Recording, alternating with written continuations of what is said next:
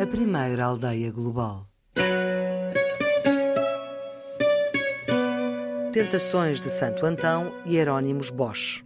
Os portugueses só conquistaram a sua independência aos espanhóis 60 anos mais tarde. O facto, ao princípio, não foi considerado muito relevante, já que o rei Filipe II de Espanha, ao tornar-se também rei de Portugal, com o nome de Filipe I, foi escrupuloso na forma como tratou os assuntos. Sancionava geralmente as decisões das cortes e raramente visitava Lisboa. Ofereceu de presente à capital portuguesa o quadro que muitos ainda hoje colocam entre os 12 mais belos quadros do mundo, o Tríptico de Hieronymus Bosch a Tentação de Santo Antão. É uma das mais interessantes obras de arte e um dos tesouros nacionais. Está no Museu Nacional de Arte Antiga e há quem venha de propósito a Portugal para ver os demónios de Bosch pertence a um conjunto de cinco ou seis grandes trípticos do Bosch, que, que, são a sua obra matricial, digamos assim, que representa um tema em que o Bosch foi particularmente conhecido, as tentações de Santo Antão, que o Bosch representa daquela forma curiosa, cheia de pormenores, de monstros, de figuras de uma imaginação fertilíssima, mas que ao mesmo tempo nos dão uma visão dentro do que era uma parte do pensamento religioso no fim da Idade Média e no começo da Idade Moderna, eh, o movimento conhecido como a devócio moderna, que via na paixão de Cristo não só um modelo religioso, mas também um modelo moral, ou seja, a vida do cristão era uma vida cheia de sacrifícios, cheia de perigos e, de certa maneira, a nossa vivência na Terra aproximava-se da própria paixão de Cristo, desse conjunto de, de sofrimentos que mantinham o justo na estreitíssima via que o podia levar à salvação e, e, que não o deixava cair no pecado, que é no fundo o que está à volta. Ou seja, quando nós olhamos para o tríptico do Bosch, temos a sensação de que o Santo Antão é um pequeno homem isolado no meio de uma floresta de demónios e de, de tentações, e é por isso que o Santo, no painel central, ao mesmo tempo que olha para nós, aponta para Cristo, que por sua vez aponta para Cristo na cruz. Como refere Joaquim Oliveira Caetano, diretor do museu e um estudioso da obra de Hieronymus Bosch, as tentações de Santo Antão amarram o nosso olhar ao mais ínfimo pormenor. É uma obra fascinante nos seus pormenores, com toda essa carga de uma imaginação fertilíssima, mas ao mesmo tempo de uma profunda religiosidade e marcada por este sentimento da necessidade da imitação de Cristo para a salvação. A obra revela um pensamento religioso do final da Idade Média e remete-nos para uma moral, mas na verdade é muito mais do que isso. É um tríptico com mil histórias, depende dos nossos medos e de ideias de pecado. É, é de facto um quadro de mil histórias e essas histórias, quando desmontadas, muitas vezes revelam-nos uma espécie de mundo às avessas, quisermos. Vemos, por exemplo, figuras muito belas de mulher que pretendem ser uma tentação para o santo, mas depois, quando, as, quando olhamos bem para elas, elas vão ter cauda de serpente, ou de lagarto, ou pés de cabra. Há toda uma quantidade de pequenas histórias que são narradas ali e que, no fundo, refletem aquilo que podemos dizer que eram as mil faces do mal, digamos assim de certa forma, é uma representação do mundo em mudança e envolto em prazeres e ócios que não se coadunavam com a moral religiosa. A pintura do Bosch é aquilo que genericamente se chama uma tebeida, ou seja, a representação desse mundo do deserto de Tebas, que é o local mítico, enfim, dos primeiros ermitas, daqueles que construíam uma ideia de salvação que tinha a ver com o afastamento do mundo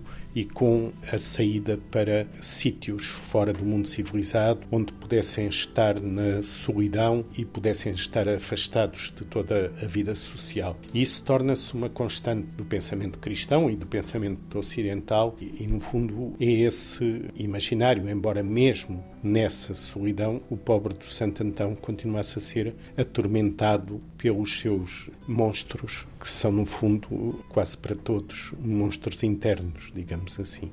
Na biografia de Santo Antão, contada por Santo Atanásio, ele terá ido viver para o deserto no século IV, para fugir aos demónios que o tentavam. Os trípticos eram muito usados nessa época para oração e permitiam também alguma mobilidade porque podiam ser fechados. Por exemplo, nas caravelas portuguesas dos descobrimentos, era vulgar seguir um tríptico em cada embarcação.